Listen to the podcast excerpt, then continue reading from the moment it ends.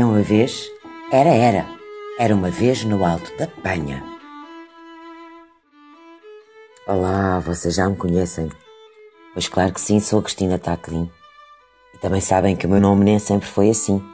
Quando eu era miúda, tinha aquele nome de antigamente, Crispisti Pinapapa, Lepechampandrapa, Tapaca Pelimpim, Vipi Sempentse. Era um nome que era um horror. Nunca mais chegava a pena uma cor. Estou sim, está a falar com a assistente da Cristina Taclin. Deixa um conto ou um recado, trava línguas ou adivinha, que ela assim que puder dir-lhe-á qualquer coisinha. Cristina Taclin, é só para dizer que gostamos muito da lenda do Fontinha. Já estamos à espera de outra história. Aí vai a adivinha. Qual é o inseto que não tem peitos e cria, que aos vivos dá alento e aos mortos alumia. Só precisa escutar e tentar adivinhar.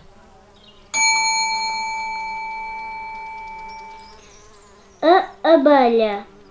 Uma abelha enganou-se e julgou que era doce uma flor vermelha feita de papel. E depois, afinal, mas que coisa feia! Em vez de ter mel, saiu um jornal da sua colmeia. Eu acho que o lugar mais bonito para os poemas é a boca das crianças. Só um contabicho para ler assim o Sidónio Muralha. Foi ele que escreveu o poema que o Manel Dias leu. Vocês sabem o que é um contabicho, não? Eu explico. Um contabicho é uma espécie de um bicho do conto, mas ao contrário. Um bicho assim, o assado, mais e menos ao mesmo tempo. Um contabicho tem uns dias bons e outros nem por isso, estão a perceber?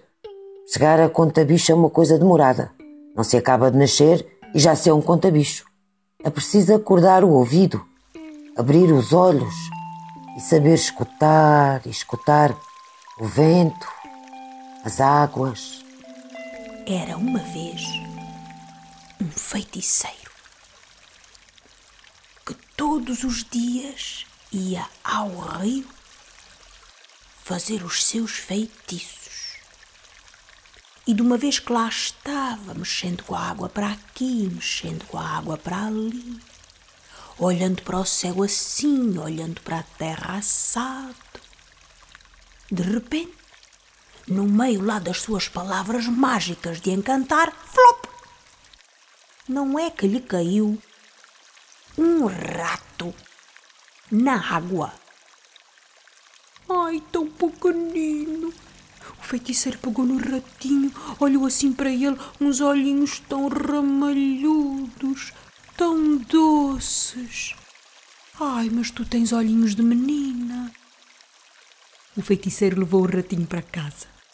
E como ele e a mulher não tinham filhos, decidiu fazer um feitiço, flop, um bocadinho de água, um bocadinho de céu, um bocadinho de terra e transformou o ratinho de olhos doces numa princesa. Ai, era uma princesa de uma beleza, é mais linda que o sol, dizia o feiticeiro. E lá, quando a menina cresceu e se tornou numa bela donzela, o feiticeiro achou por bem casá-la com alguém que tivesse muito poder.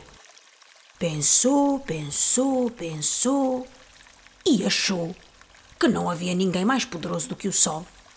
Então levou a sua filha princesa para a beirinha do rio, onde fazia os seus feitiços, convocou o Sol e disse-lhe: Tu que és o Todo-Poderoso, aceitas casar com a minha filha, que é a princesa mais linda deste mundo? E disse a princesa, antes mesmo que o Sol falasse: Ó oh, paizinho, mas eu não quero casar com o Sol. Ai não? Então porquê? Porque o sol é muito forte, paizinho. Ainda era capaz de me queimar. Eu não quero. Escolha lá outro noivo para mim. O feiticeiro olhou para o sol e procurou saber se haveria alguém mais poderoso do que ele. E disse logo o sol, pois com certeza que há. Muito mais poderoso do que eu é a nuvem, senhor feiticeiro.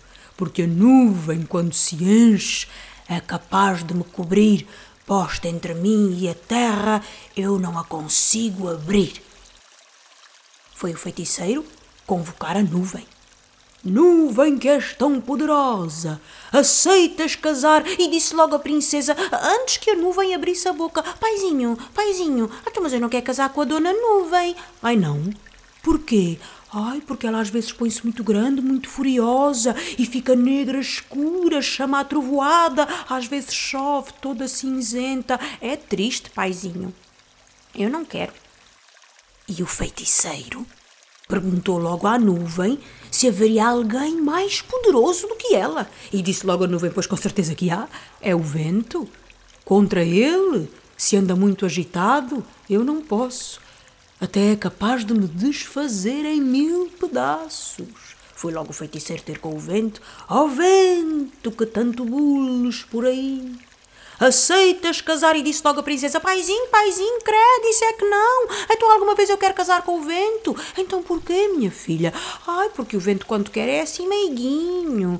Mas quando se põe todo assim muito se mate, paizinho. Ai, ele era capaz de dar cabo de mim. Eu não quero. Então o, o feiticeiro perguntou ao vento se haveria alguém mais poderoso que ele. E disse logo ao vento: Então não há. Alguma vez eu sou alguma coisa contra a montanha?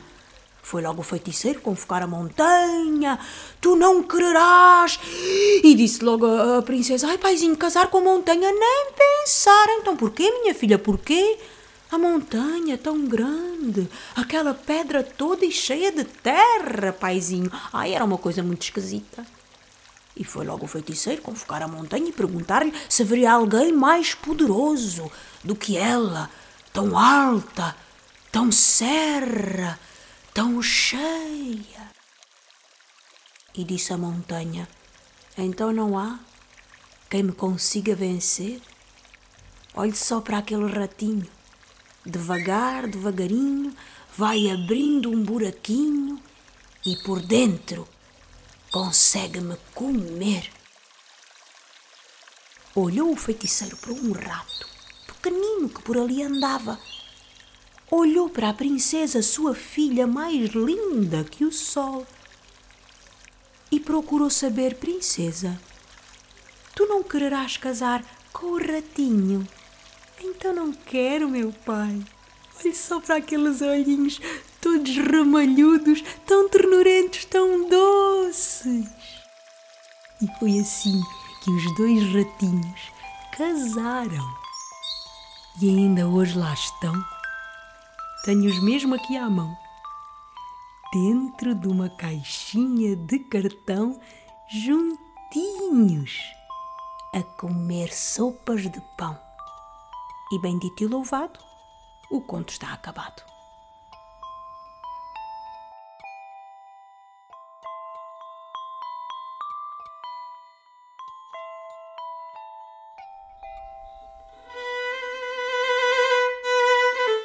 Era uma vez no Alto da Penha.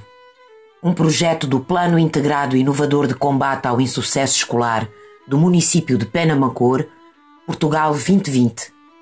Uma produção da cooperativa Chão Nosso e da editora Boca, Palavras que Alimentam.